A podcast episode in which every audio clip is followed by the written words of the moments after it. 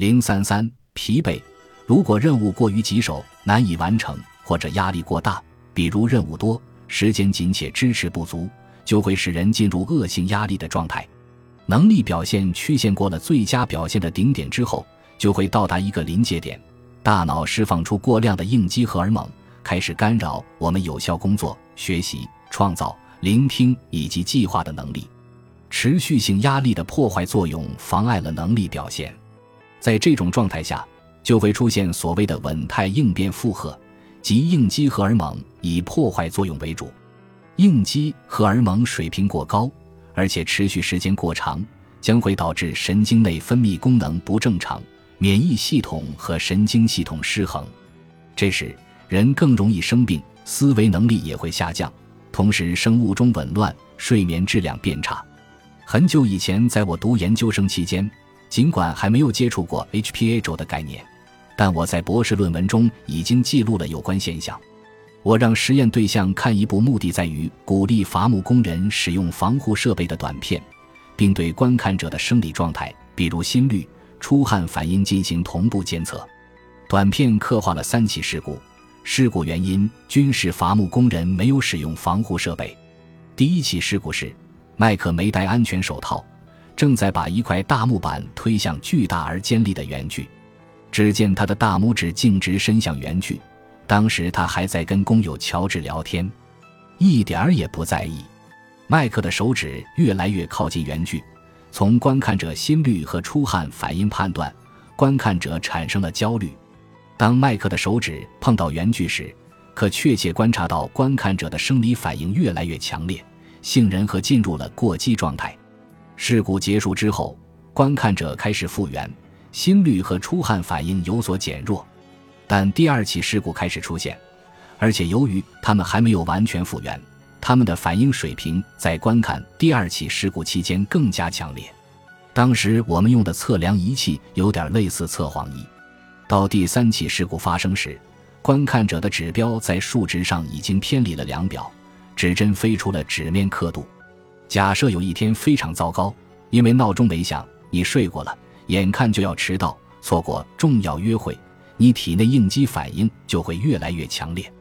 接着，小孩不听话或和爱人闹别扭，你离家时心烦意乱，脾气暴躁。这时又碰到汽车无法启动，令人不快的事情接踵而来，而且这一切还都发生在上班之前。这时。你的应激荷尔蒙在不断飙升，类似上述例子，人碰到持续不断的烦恼是导致稳态应变负荷的常见原因之一。假如经常出现这种情况，就会使人更易生病。科学家发现，接连遭遇一系列不同的压力事件就会导致这种现象，比如同事态度强硬，我们难以适应；出现慢性压力也会如此。另一个诱因是我们一直沉湎于不愉快的事情，比如半夜醒来对梦境念念不忘，这样无法降低应激荷尔蒙的水平。研究 HPA 唤起的科学家发现，真实的工作面试是最容易刺激皮质醇和肾上腺素的一种方法。研究人员告诉失业者，他们可以在申请工作方面获得辅导。蒙在鼓里的失业者来到心理实验室。以为自己在这里可以练习面试技巧，在此过程中，科学家同步监测他们的生理状态。和失业者交谈的人实际是科学家的实验助手，他在一开始就向失业者传递消极的非言语反应，比如厌恶的表情。失业者开始讲话时，实验助手对其直接提出批评。不难预料，这种做法激发了 HPA 轴。管理者和监督者应当意识到。如果他们只关注员工的错误，对员工能够改进和做对的地方却毫无反应，那么员工就会产生和实验对象相同的情况。应激荷尔蒙释放达到最高水平，人就会进入失控状态，认知能力受到极大影响，比如数学和语言方面的表现会降低百分之五十。人在疲惫时还会反应僵硬和迟钝。无法适应新的情况和集中精力，容易走神。慢性失控会损害大脑的海马体，海马体对学习非常关键，是短期记忆转化为长期记忆的地方。比如我们刚刚听到或读到的东西，通过海马体能够在日后回想起来。海马体是富含皮质醇的感受器，因此我们的学习能力很容易受到压力的影响。如果生活中经常承受压力，高涨的皮质醇会阻碍现存神经网络的连接，造成失忆现象。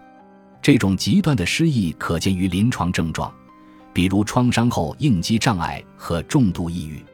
最近有越来越多的研究表明，慢性压力引起的生理紊乱在很多方面危害我们的健康，比如腹部脂肪增多和抗胰岛素性增强，人容易患糖尿病、心脏病以及动脉阻断。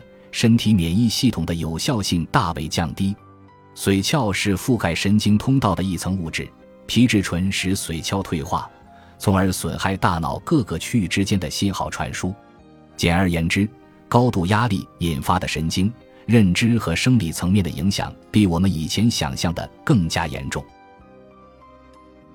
本集播放完毕，感谢您的收听，喜欢请订阅加关注，主页有更多精彩内容。